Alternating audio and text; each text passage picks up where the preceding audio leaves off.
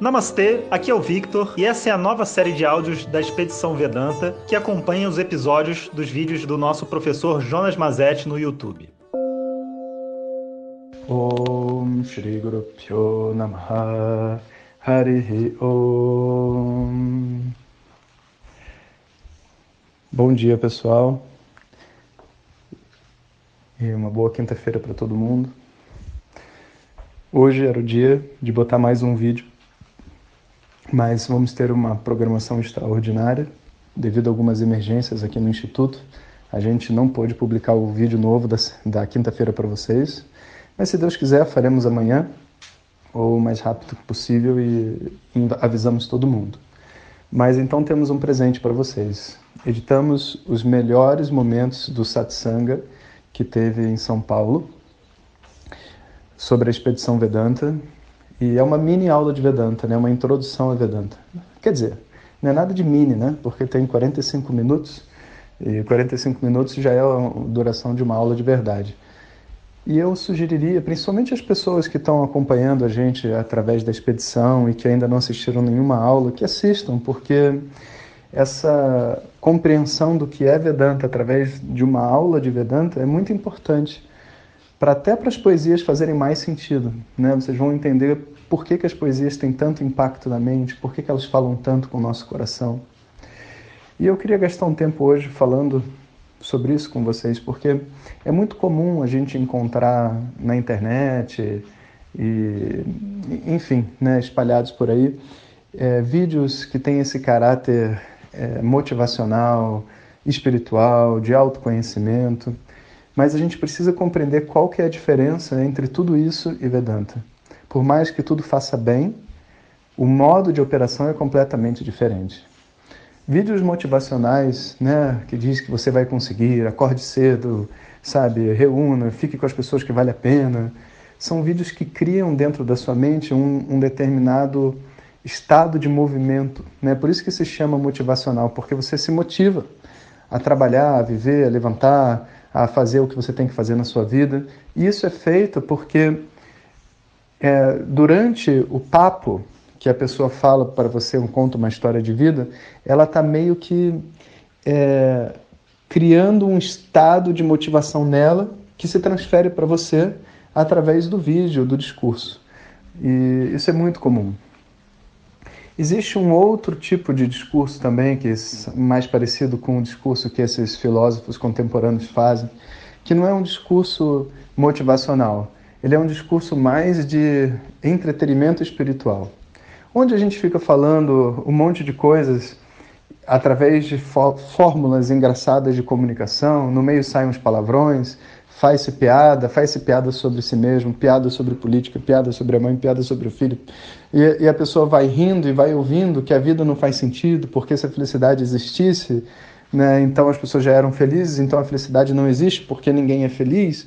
E, e de verdade, intelectualmente, não são instrumentos, sabe, de um aprimoramento, de uma descoberta do ponto de vista do autoconhecimento eles são muito a nível de entretenimento. Você escuta, escuta, escuta, reflete sobre um monte de coisas e no final das contas você sai com nada. Você sai igual você entrou, mas entretido por aquele assunto espiritual. A maioria dos discursos que a gente vai ouvir de pessoas, entre aspas, que a gente vai dizer que são pessoas sérias, no fundo são pessoas engraçadinhas. São pessoas sérias que falam de maneira engraçada e aí, quando você faz piada sobre um assunto que é sério, o que acontece é que a mente não precisa ver lógica. E aí aquelas coisas loucas, sabe, que a gente a gente conhece assim de compreensões filosóficas, né, que nada mais são do que um, um trabalho mental e argumentativo, nos divertem e a gente fica ali preso naquilo.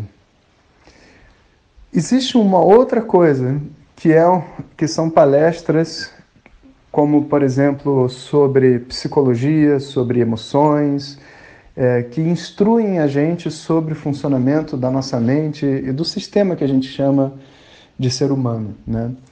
Esses vídeos, em geral, são chatos, ninguém assiste, ninguém assiste muito, né? e, e eles são vídeos informativos. Eles dão para gente um conhecimento a respeito de coisas que a gente passaria muito tempo para fazer. esse tipo de, de vídeo, aula, são as aulas que a gente recebe, por exemplo, numa faculdade ou em algum outro local qualquer, né, de, onde o compromisso é com o conhecimento, a transferência do conhecimento. Agora, a aula de Vedanta é diferente. Por quê? Porque não se está fazendo um discurso motivacional. Muito pelo contrário, está falando que a vida é o que é mesmo. E não adianta você criar dentro de si uma, uma ideia positivista de que tudo dará certo, porque na verdade essa é a receita do fracasso e não do sucesso. Porque se você para para pensar, né, essa, esse componente que a gente chama de esperança, de que as coisas vão mudar, eu continuo fazendo a mesma coisa, mas as coisas vão mudar, ele é completamente ilógico. Se eu continuo fazendo a mesma coisa faz 10 anos e nada mudou, por que, que agora essas coisas todas mudariam? Esse, é, é, sabe, é, essa expectativa que a gente tem de que as coisas sejam diferentes e o pensamento positivista, sabe, de que as coisas vão mudar porque amanhã será um novo dia, isso vai de encontro com o conhecimento de Vedanta. Vedanta vai dizer para você qualquer coisa, suas emoções, a sua vida, a forma como você se vê, só muda se você fizer uma ação, só muda se você investir o seu tempo, porque essa é a ordem. Essa é a ordem do local onde a gente vive, esse é o Dharma. Causa e efeito. Você faz alguma coisa, você recebe um resultado. Você faz alguma coisa, você recebe um resultado. Então compreendo. Positivismo, pensar positivo, não sei o que, não é o papel de um professor de Vedanta. É até algo, vamos dizer assim, valioso para a vida. Às vezes a gente está triste, numa deprê, a gente escuta um vídeo e acorda. Mas isso não é Vedanta. Então, minha proposta com esses vídeos não é motivar vocês para uma vida melhor. Se isso acontecer, ótimo, um efeito secundário. A minha proposta não é informar vocês como se fosse uma aula, né? Não, não é. Então, qual que é a proposta? A proposta é conseguir ultrapassar dentro da mente as barreiras que a própria mente tem para pensar sobre si. Então, você usa toda a estratégia, poesia, até piadas e tudo mais, só com o intuito de fazer as resistências dentro da mente caírem e a pessoa conseguir enxergar essa ordem. Né? E quando eu digo ordem, é porque Vedanta não está é, estabelecendo ou dizendo um conjunto de crenças, como você tem que viver, dogmas, nada disso, não tem nada a ver com religião, não tem nada a ver com nada disso. Por mais que essa tradição esteja é, viajando, né, junto com o hinduísmo lá na Índia e tudo mais, etc.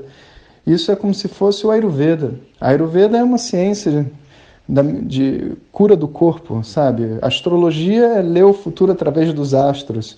Tudo isso viaja junto com a tradição védica, viaja junto com o hinduísmo, né, hoje em dia. Mas o astrólogo não é, é hindu. O astrólogo ele está passando para você uma determinada informação a respeito da sua vida. E o professor de Vedanta ele está operando dentro da sua mente né, um meio de conhecimento para que você consiga ver coisas que sozinho você não consegue ver, porque a própria mente tem as suas barreiras e os seus filtros que impedem essa visão.